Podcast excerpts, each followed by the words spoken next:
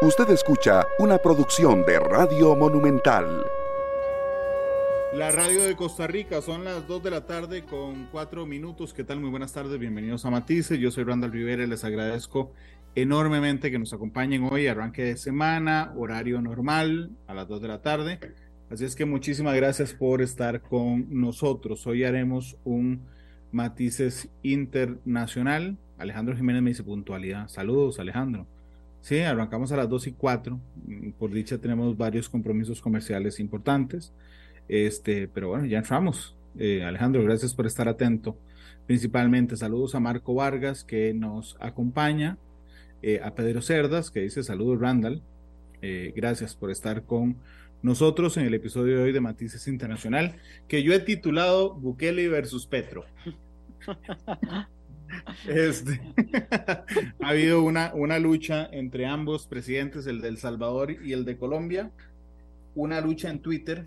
Curiosamente, curiosamente, Twitter es muy usado en Colombia, tiene una gran penetración en Colombia, no así en El Salvador. Lo que pasa es que eh, Bukele lo usa muchísimo. Y entonces ha habido una discusión interesante, ideológica, además, este, a través de esta red social, y bueno, será el tema de hoy. Saludos a Oscar Alvarado, a Manuel Aquiles, eh, a Bernie Chavarría, a Alejandro Jiménez, que nos está contando que sigue lloviendo en Cartago, llovía muy fuerte hoy al mediodía.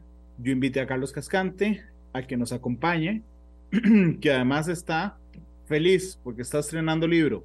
Don Carlos, bienvenido a Matices, ¿cómo le va?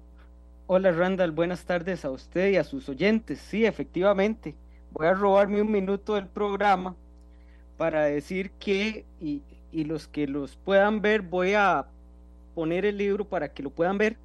Estoy estrenando el libro junto con un amigo muy, muy apreciado que es el, el profesor Sergio Moya.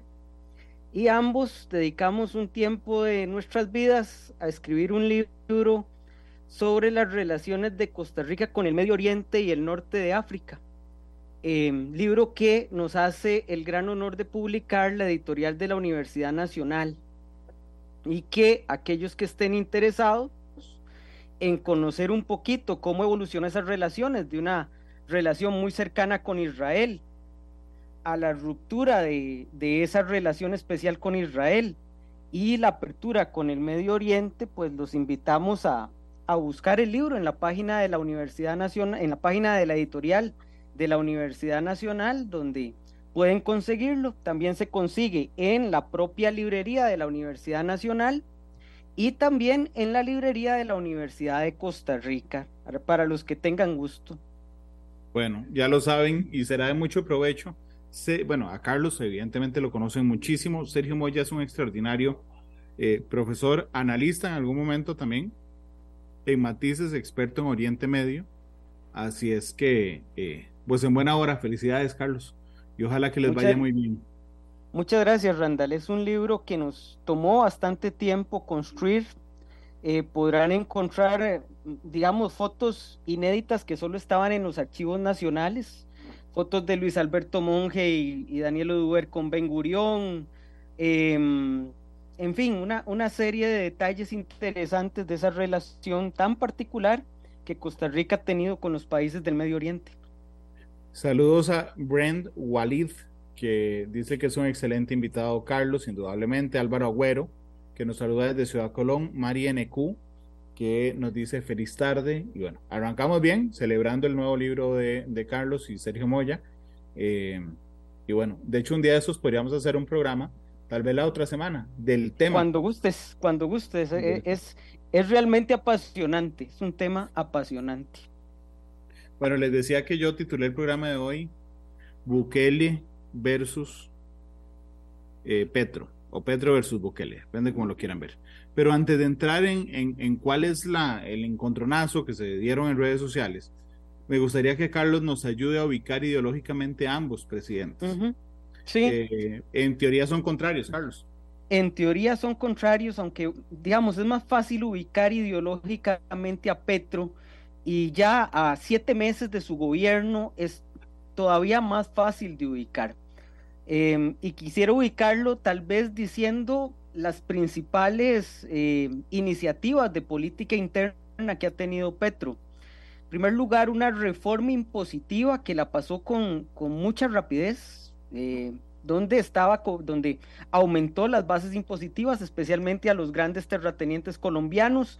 Recordar que Colombia es el país más desigual en cuanto a tenencia de tierra el 1% de la población controla alrededor del 85% de la tierra en Colombia. Luego inició... Origen, origen de las FARC, por cierto, la reforma agraria. Sí, correcto. Una de las causas que las FARC sostuvo eh, y que después olvidó lentamente para dedicarse a otras cosas, eh, el narconegocio.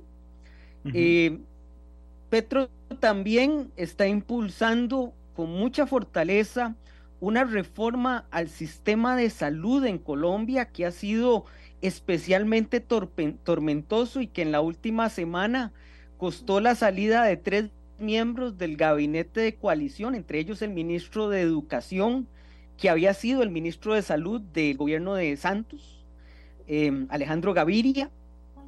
Y es una reforma muy, muy, muy agresiva porque en Colombia no existe como acá una caja costarricense del Seguro Social, sino que las personas le pagan a empresas privadas eh, por seguros médicos y el Estado subsidia a esas empresas privadas.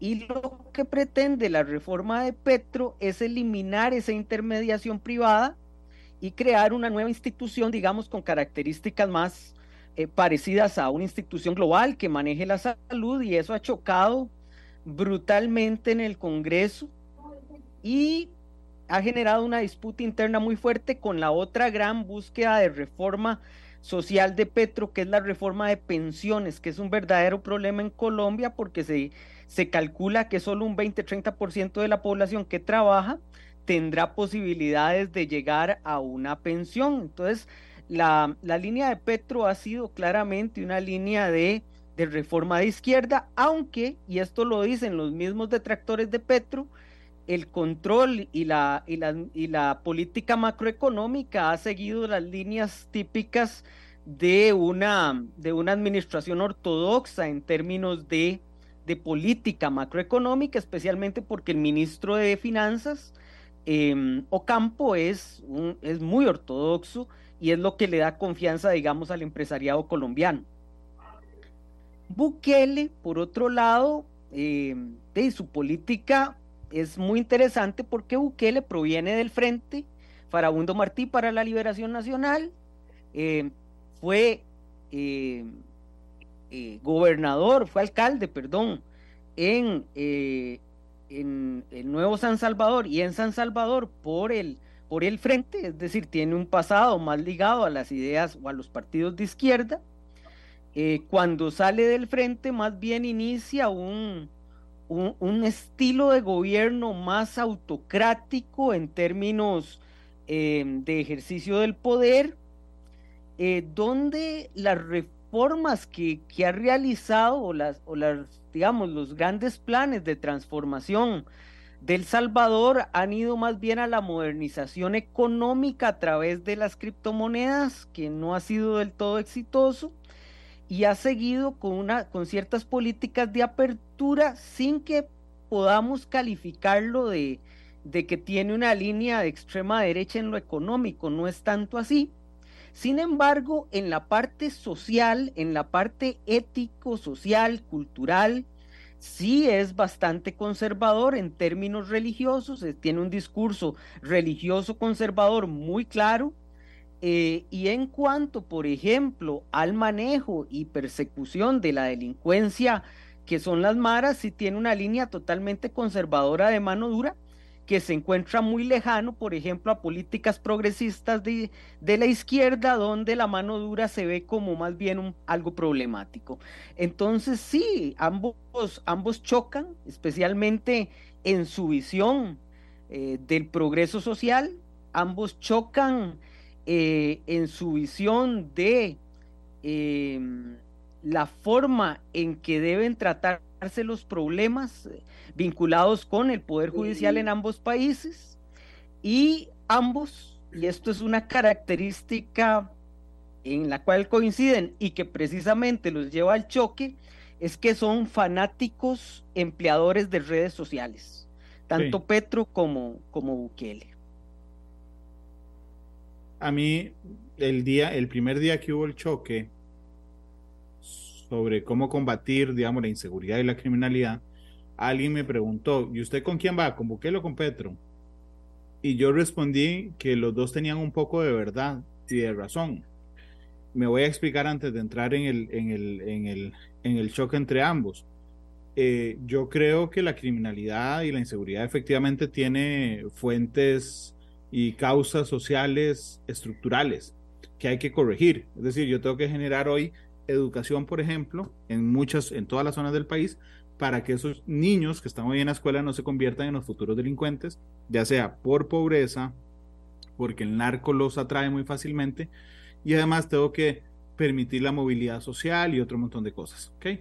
En eso yo creo que Petro tiene razón, pero también creo que Bukele tiene razón en que la gente hoy, la gente merece soluciones hoy también. O sea, eh, es decir, merece seguridad hoy, merece seguridad mañana, merece seguridad que mañana pueda salir de sus casas. Y me parece que en eso un complemento entre los dos sería lo mejor.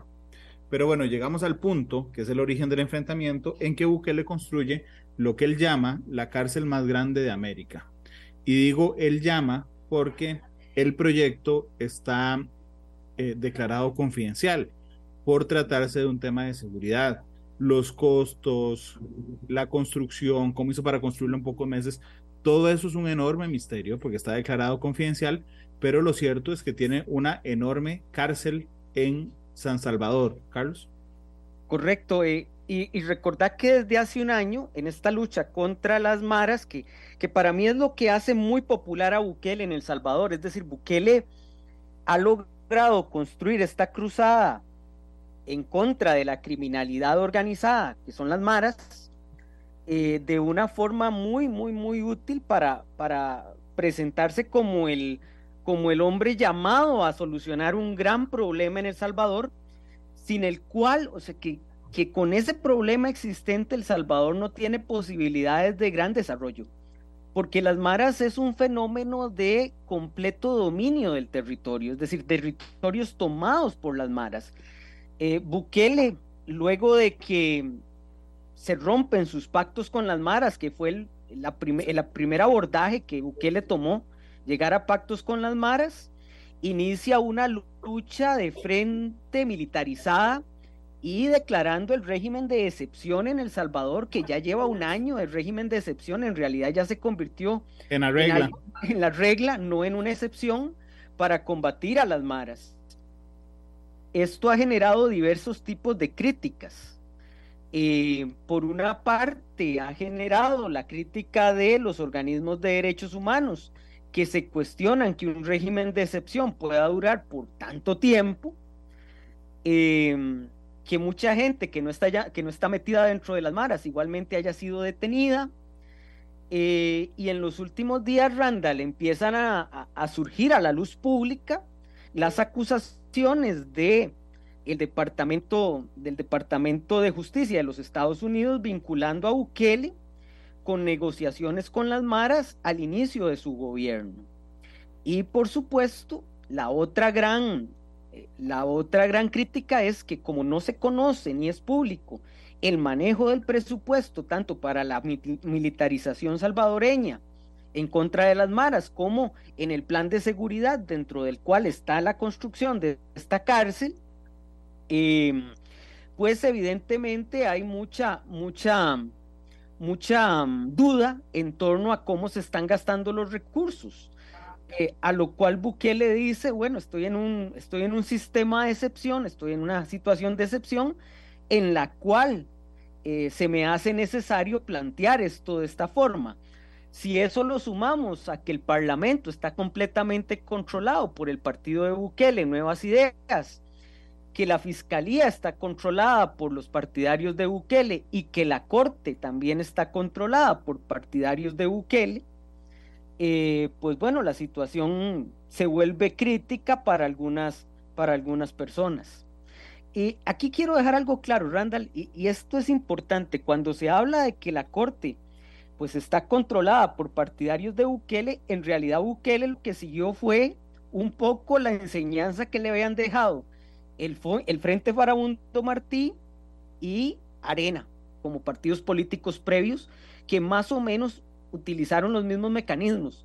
Pero Bukele lo ha llevado, ha llevado todo su proceso de control del, del Estado salvadoreño con una mayor eficiencia y aprovechándose del desprestigio bien ganado de Arena y el Frente, eh, que fueron ineficaces en la persecución de las maras, que fueron ineficaces en la gestión de gobierno y que también tienen, tienen amplias acusaciones de corrupción.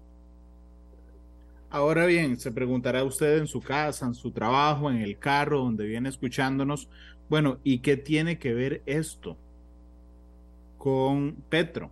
Bueno, vamos, vamos, yo hice un, un, collage de tweets este, que me divertí mucho, nada más dame un segundo para, para poder compartirlo.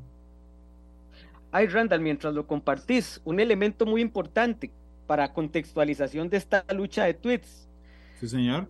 Esto se da también cuando Petro está experimentando un, un bajonazo acelerado de su popularidad en Colombia que ronda para febrero alrededor de un 44% de aprobación, ya muy distante del porcentaje de aprobación con el cual inició, en un pleno debate a lo interno de su coalición partidista, eh, con un Congreso colombiano que, que, había logrado ciertos acuerdos, pero que eh, los analistas políticos colombianos dan claridad de que en cualquier momento esa coalición se desarma y a eso no ha contribuido las acusaciones contra el hijo de Petro, Nicolás Petro. Así es. Que, eh, se refiere que, que, que da un golpísimo contra eso en uno de sus tweets. Indudablemente, de hecho, de hecho, se lo recuerda Bukele muy amablemente a Petro a través de, de Twitter. Sí, uh, muchísimo. Vamos al origen. Les contaba que cuando, que cuando construyó la cárcel, Bukele, por supuesto, anunciaba estas medidas a través de, sus, de su cuenta en Twitter. Y aquí está el primero. Lo voy a leer para quienes no nos están viendo en Facebook Live y nos están escuchando en radio.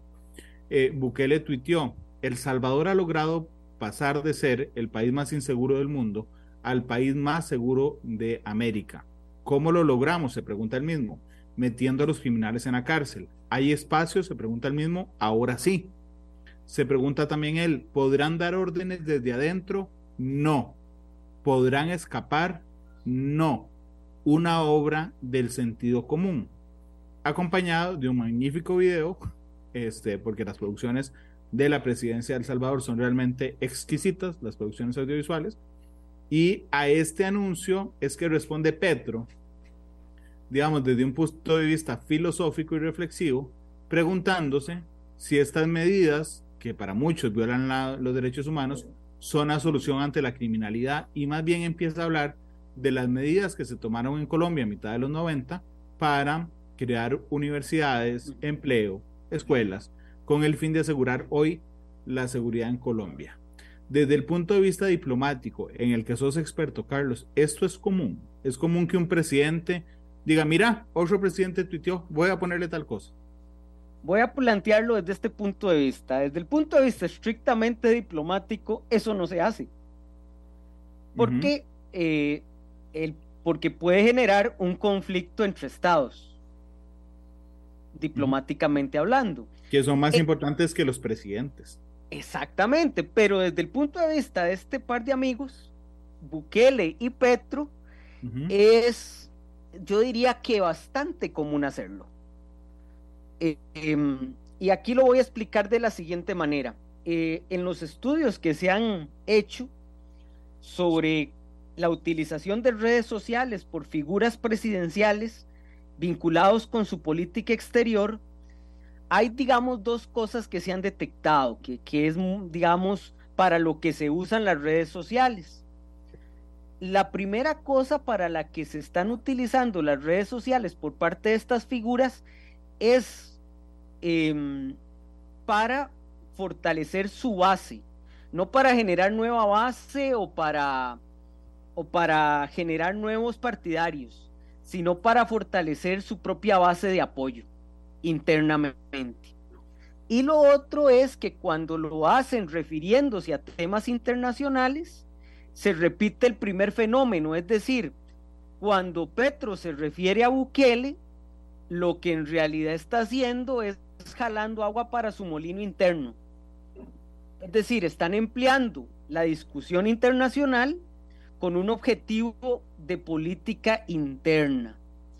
Y ambos, en el caso de Nayib Bukele y de Petro, lo han hecho antes.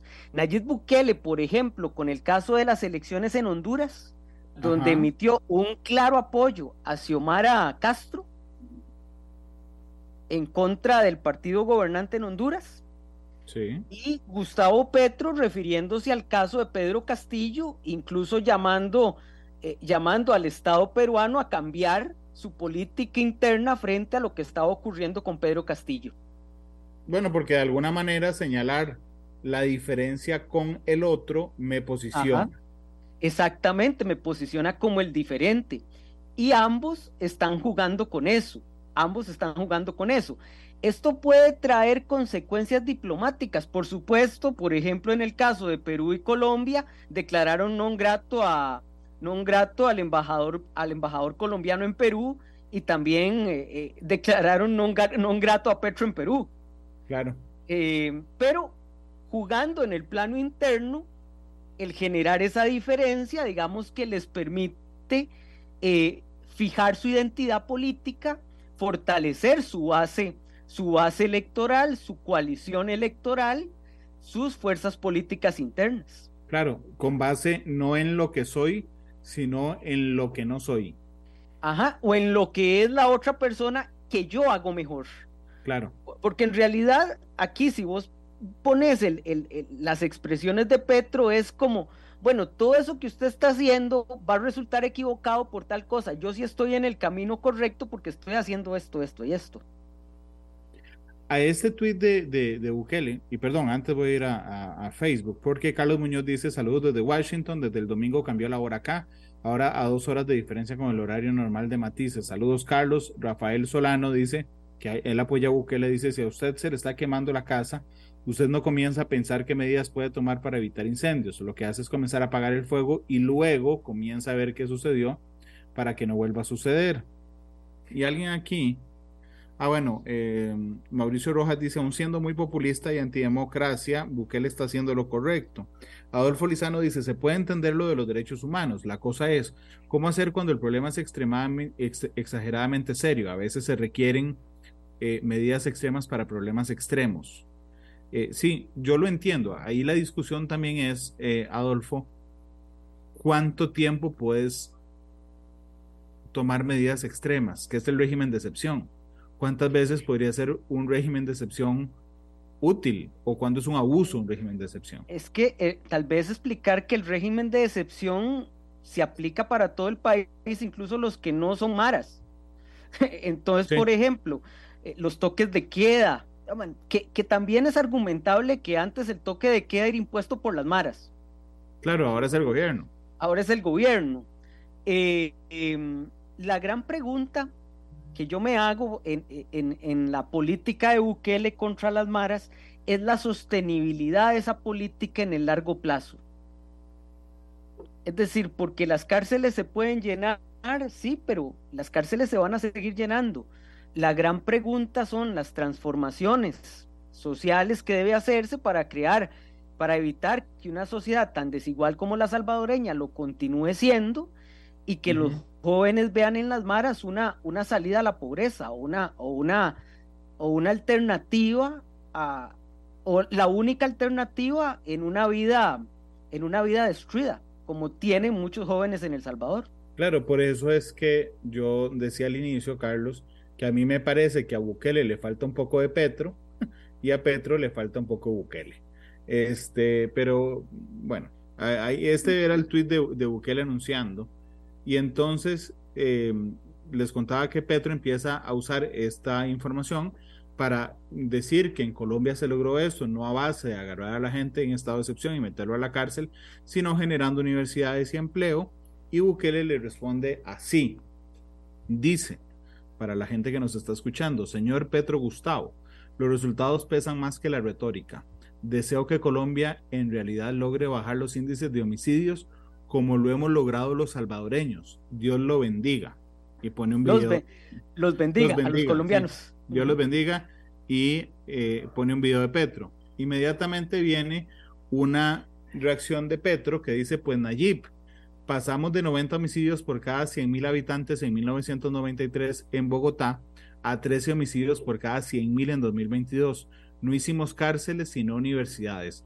Es bueno comparar las experiencias. Te propongo un foro internacional, dice Petro. Bukele le contesta. Desde 1993, 30 años, usted gobernó 30 años, le dice Bukele. Bogotá, pero usted no es el presidente de todo Colombia y le comparte su experiencia. De más de 100 homicidios por cada 100 mil, ahora estamos en cifras de un solo dígito. Y la reducción fue rápida porque los muertos no se recuperan. Ese es el primer intercambio de tuitazos de los presidentes del Salvador y Colombia, Carlos. Correcto. Y ahí es interesante, Randall, ambos están hablando para su base el que apoya a Bukele, lo que diga Petro no lo va a cambiar de opinión, y el que apoya a Petro, lo que diga Bukele no le va a cambiar de opinión, más bien se la va, a fortalecer. Y, en esto hay que ser claro, son dos visiones de enfrentamiento de la criminalidad totalmente opuestas, eh, y que me parece a mí que ambas eh, llegan a extremos que no se sostienen. Eh, como en todo en la vida, todo está en el medio todo está en el medio, hay que buscar los, los acoples, hay que buscar los, los intercambios entre ambas formas de ver un problema. Eh, pero ahí claramente Petro, y, esto es lo interesante del uso de Petro por, por el uso de Twitter por parte de Petro. Petro viene usando el Twitter como mecanismo de política interna en Colombia desde que estaba en el, desde la, desde la década anterior, desde que era congresista. Eh, es decir, nos parece esto nuevo, pero Petro referirse a temas internacionales como congresista de Colombia, eso era algo muy normal en Petro y sigue siendo algo muy normal en su, en su aspecto de política, de política exterior y su gestión de política exterior. Y en el caso de Bukele, Bukele es para mí un tipo sumamente brillante que agarró discursos del pasado y los actualizó con las redes sociales del presente con la producción audiovisual del presente. Pero digamos, las ideas de Bukele de lucha contra la criminalidad, de la, del establecimiento de cárceles de máxima seguridad, eso también son soluciones bastante, bastante ya, eh, digamos, eh, consideradas, discutidas, ejecutadas durante mucho tiempo. Pero Bukele lo plantea de una manera maestra en su posición, en su manejo de discurso, en sus redes sociales. De hecho, mm, han, leído ustedes cuando los libros intentan contraponer dos historias. Entonces vamos capítulo 1 y vemos la historia del primero. Capítulo 2, la historia del segundo. Capítulo 3, la historia de los dos mezclados. Volvemos al capítulo 4 del primero. Bueno, hagamos el capítulo 4. Mientras esto, esto pasó hace dos semanas, el 1 de marzo. Y después hubo un interim a partir de esa fecha. Perdón, Randall, que ahí empiezan crisis muy fuertes en ambos gobiernos. Así es, eso, eh, por eso quería ir capítulo a capítulo. el, primero de marzo se termina, digamos, el enfrentamiento en redes de esta forma. Evidentemente la prensa hace eco de esos enfrentamientos en redes y ahora vamos solo a Colombia. Un momento, con el caso de Nicolás Petro, eh, el hijo de eh, Gustavo Petro. ¿Qué fue lo que pasó? ¿Cuál es el escándalo, Carlos? Ok, primero explicar que Petro ha tenido tres matrimonios. Del primer matrimonio tuvo, que, que, lo, que su primer matrimonio es cuando estaba en la guerrilla, en, el M19. Em, de ahí viene su primer hijo, que es Nicolás. Después tuvo un segundo matrimonio donde tuvo dos hijas. Y finalmente un tercer matrimonio por ahora, porque parece que el señor le gusta casarse, eh, tercer matrimonio del cual hay dos hijos nuevos y un tercer hijo que proviene de un primer matrimonio de la mujer, de la esposa de Petro, que también se llama Nicolás. Entonces, cuando hablamos de Nicolás, nos referimos al primer hijo de Gustavo Petro. Eh, el primer hijo de Gustavo Petro es el único de los hijos de Petro que ha mostrado afición por la política y se mantuvo alejado del papá hasta esta campaña electoral. En esta campaña electoral él empieza a trabajar con, con el movimiento de Petro y en estos días, junto con el problema en el gabinete que tiene Petro de la exclusión de tres miembros del gabinete, surge una denuncia publicada por una revista política, la más importante de Colombia, Semana, donde se denuncia que el hijo de Petro pedía donaciones para la campaña de Petro a compañías e incluso a sujetos no tan legítimos, grupos de narcos, y él se queda, él en vez de dar la, la plata a la campaña, se la quedaba él. Es decir, él utilizaba el nombre de su padre para hacer un, ejercicio de recolección de fondos, pero al final él se quedaba con esos fondos enriqueciéndose eh, y generándole un escándalo gigantesco a su padre, que incluso tiene que salir a decir una cosa muy fea, pero decir que, por ejemplo, que en la educación de Nicolás hay que ser sinceros, que él eh, no se metió mucho, lo que, lo que suena bastante mal, pero que no se aparta mucho de las malas relaciones que él había tenido con su hijo a lo largo de toda su vida. Incluso genera, eh, Carlos, una reacción de sus otros hijos. Claro. Quienes ampliamente critican a Nicolás y dicen que es que siempre ha sido así. Y además pasa algo que es muy interesante, me parece a mí, y es que Gustavo Petro le pide a las autoridades que investiguen a su hijo. Correcto. Y eso genera todo un revuelo en Colombia. Totalmente, Randall. Y a la par de eso se va a producir el gran, eh, el gran debate interno del gabinete de Petro, porque Petro, sabiendo que le queda muy poco de vida a la coalición parlamentaria, insiste en llevar el tema de la reforma de salubridad pública. Internamente se le opone su ministro de Educación, que es del partido de Santos o del movimiento político de Santos, eh, de Juan Manuel Santos, el anterior presidente de Colombia antes de Duque, del Partido Liberal Colombiano, uno de los partidos tradicionales, y se filtra a la prensa ese debate, que, se, que en principio mm, iba a ser interno. Se filtra la prensa eh, el presidente Petro entra en cólera porque él supone que fue su ministro de Educación el que sacó eso a la prensa para sabotear eh, el interés del gobierno y de una vez lo saca del gobierno junto con otras dos figuras más del Partido Liberal. Y eso ha generado una cadena de críticas muy duras a la capacidad de Petro para manejar el gabinete de coalición.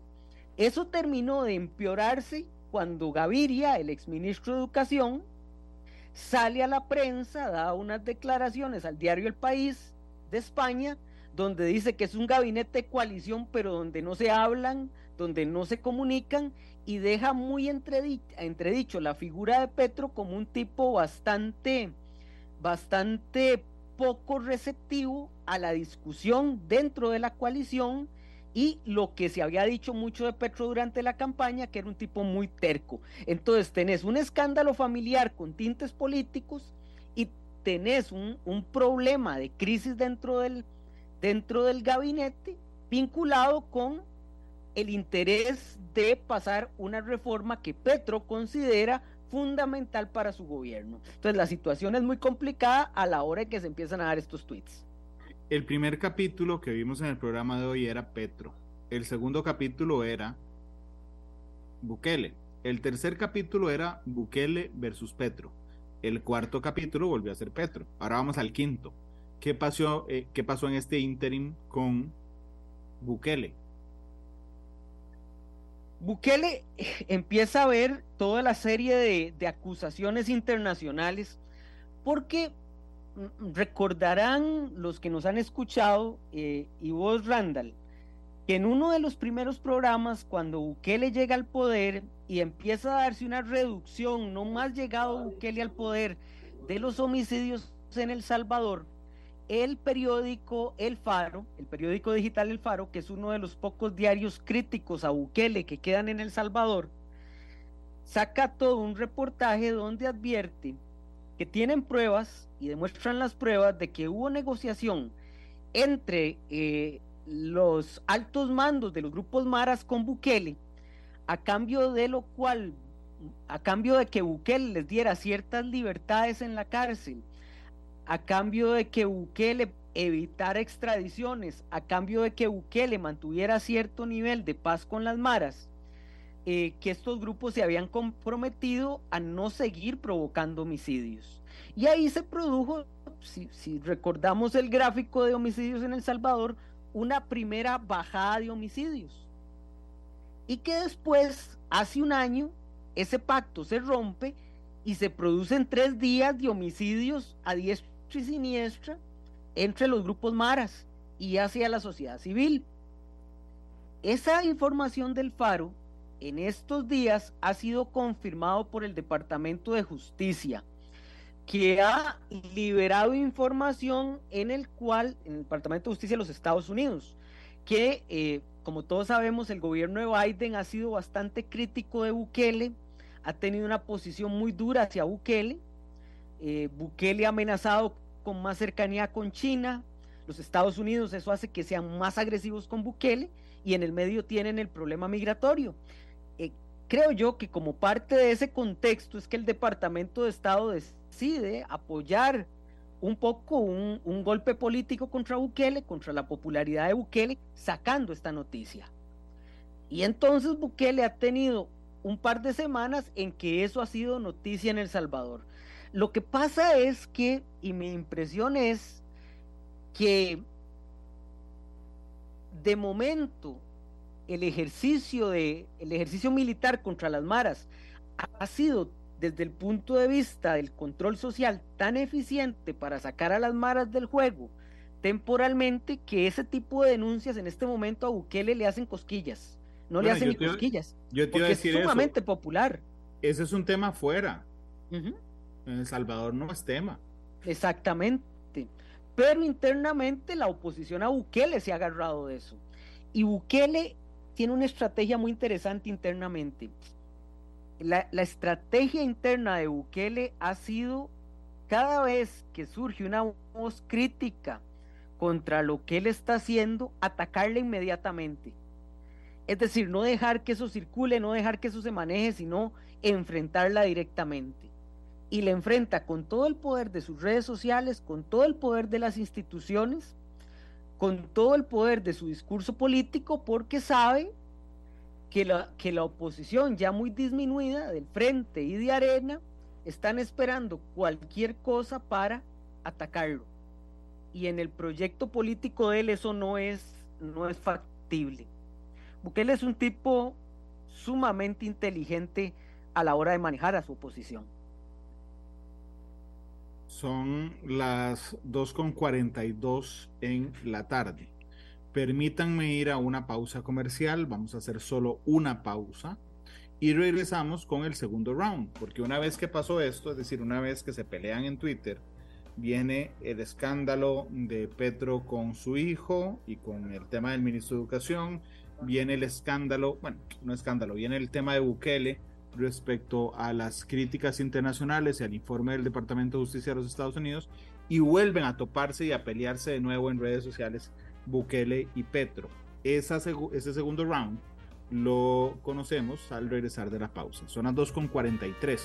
Gracias por estar con nosotros. Estamos en Matices, recordándoles que los pueden, los episodios de Matices, descargar también a través de los servicios de podcast en Spotify, Google Podcast y Apple Podcast. 2.43, vamos a la pausa.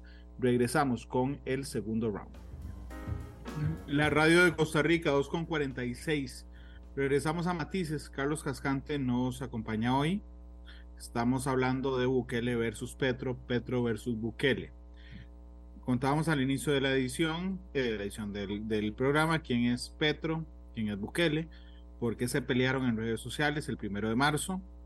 Hablamos después de que en las últimas dos semanas Petro ha enfrentado una crisis respecto a su hijo Nicolás y también una situación compleja con eh, su exministro de Educación y Bukele, que ha tenido que enfrentar también las críticas internacionales particularmente por un informe del Departamento de Justicia de los Estados Unidos que confirma que su gobierno hizo pactos con las maras. Y así llegamos a, vamos a ver, así llegamos a esto otro. Gustavo Petro retuitea una nota de CNN y entonces dice Petro en Twitter, mejor que hacer pactos del gobierno por debajo de la mesa, es que la justicia pueda hacerlos encima de la mesa sin engaños y en búsqueda de la paz. Y Bukele, porque en los dos casos ha empezado Petro, ¿verdad? Bukele dice, pónganse de acuerdo. Primero acusa de tratos inhumanos y ahora hablan de mejores condiciones, porque la nota de, de CNN dice que los reos tienen mejores condiciones en esa cárcel. Además, aquí le habla Petro, no entiendo su obsesión con El Salvador. No es su hijo el que hace pactos bajo la mesa y además por dinero.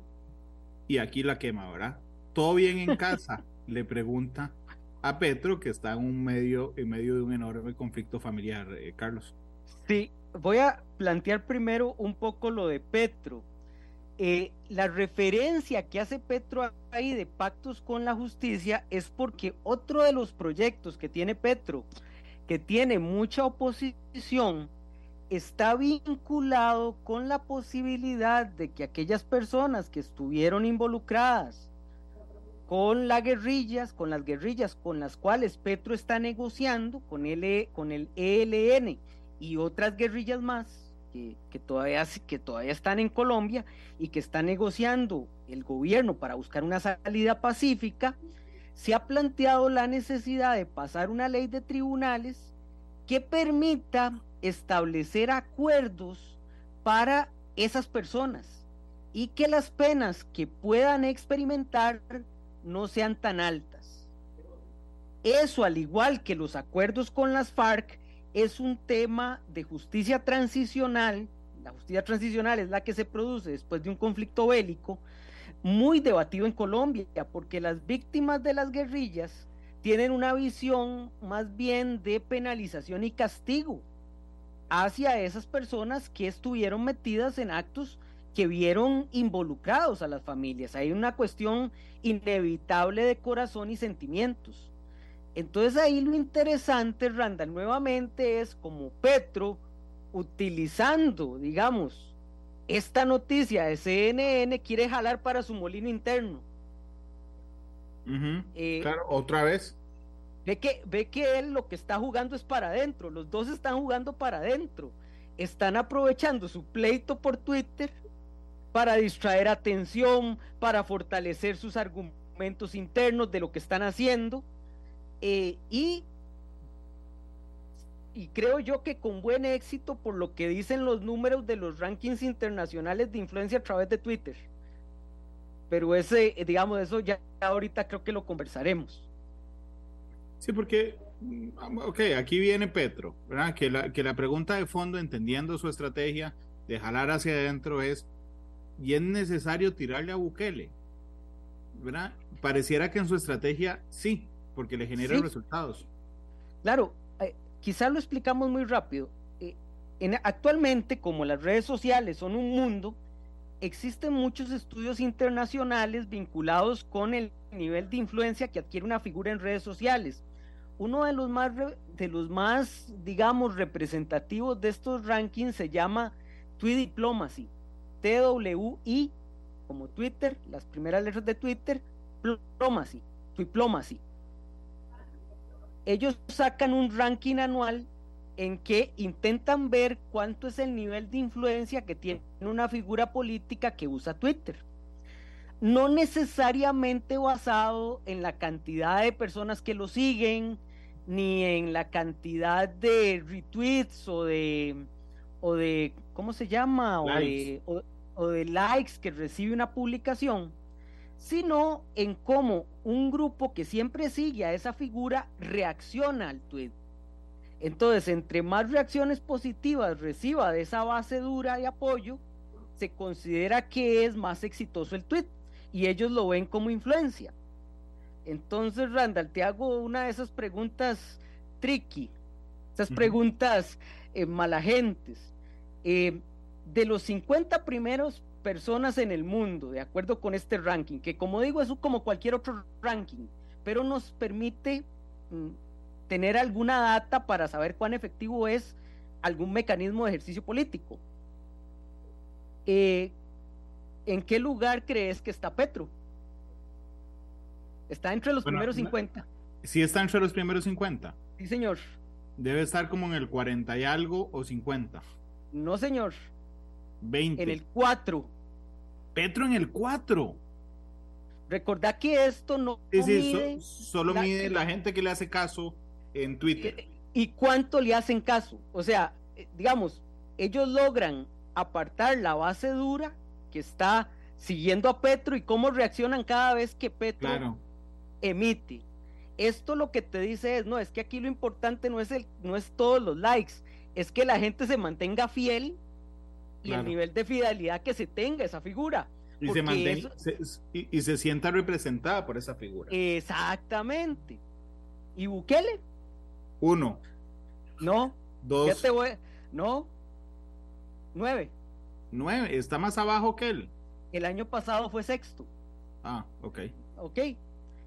Entonces, ¿qué es lo que nos dice esto de cara a esto que estamos viendo y que vos estás presentando muy bien en pantalla?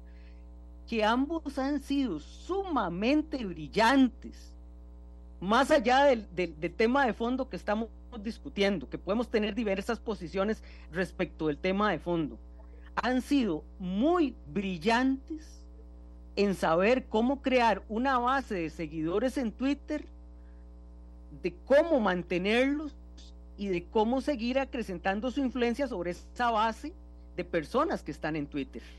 Y eso es, es, realmente interesante. Nada más como dato, como dato curioso, porque la gente debe estarse preguntando, ¿y quién está de primero? ¿Verdad? En primer lugar está el, el, el, primer ministro de la India, Narendra Modi, perdón, el presidente de la India, Narendra Modi. El segundo lugar es para Joe Biden. Ok. Ahí tenés toda la Casa Blanca de, de fondo. Sí, sí, por supuesto. Eh, Tayyip Erdogan, el presidente de Turquía, está de tercero. Jair Bolsonaro es el quinto, cuarto Petro. Jair Bolsonaro el quinto. Nicolás Maduro el sexto. Si, si esto usa redes sociales es otro mundo. El séptimo, Volodymyr Zelensky. Ajá.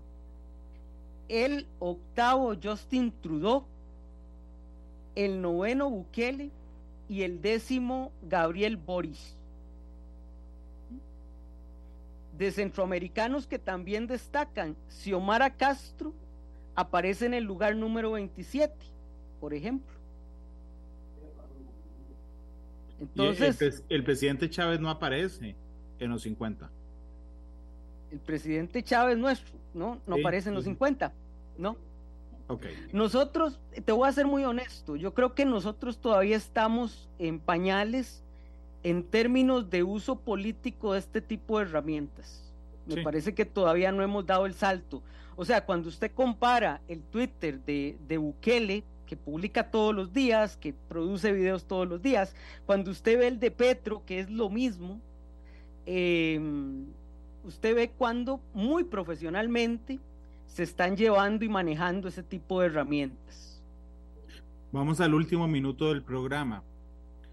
Eh, Petro le responde a Bukele, estimado presidente Nayib, todo bien en mi casa. Aquí existe la presunción de inocencia, principio universal. Aquí el presidente no destituye ni jueces ni magistrados, lucha por una justicia más autónoma y fuerte. Aquí en Colombia profundizamos la democracia, no la destruimos. Y Bukele le responde, presunción de inocencia. Imagino que jamás ha acusado a ningún opositor suyo. Los colombianos sabrán si eso es verdad u otra mentira, que ya parece ser adicto a ellas. Además fue usted quien me atacó de nuevo y a nuestros asuntos internos. Yo ni recordaba su existencia. Ahí los dos se tiran con todo. Eh, y perdón, eso para la base es muy útil.